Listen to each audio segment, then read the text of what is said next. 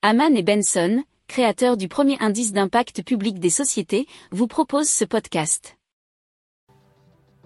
Haman and Benson, a vision for your future.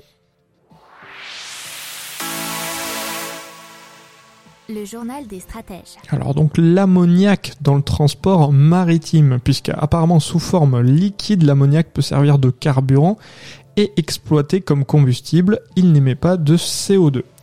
Alors, il apparaît donc comme une solution stratégique dans le secteur du transport aérien et aussi maritime en l'espèce, vous allez voir tout de suite, en remplacement respectivement le kérosène et les fuels lourds. C'est un article du journal Sud-Ouest. Et on nous parle de Andrew Forrest. Qui est Andrew Forrest? C'est un milliardaire euh, australien, enfin australien, je ne sais pas, mais principal propriétaire de Fortescue Metals Group, FMG, une des principales entreprises minières d'Australie. Voilà pourquoi je parlais d'Australie.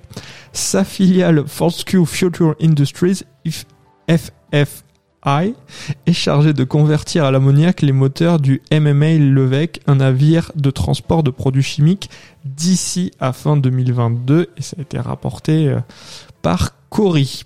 Alors le MMA Levec fait le relais entre la terre ferme et des plateformes de forage en mer autour de l'Australie et de la Nouvelle-Zélande.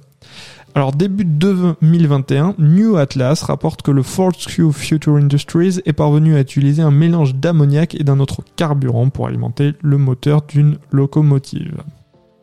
Pour approfondir ces sujets, abonnez-vous à la newsletter de Haman et Benson et écoutez nos autres podcasts que vous retrouverez dans les notes de l'émission ou sur notre site internet.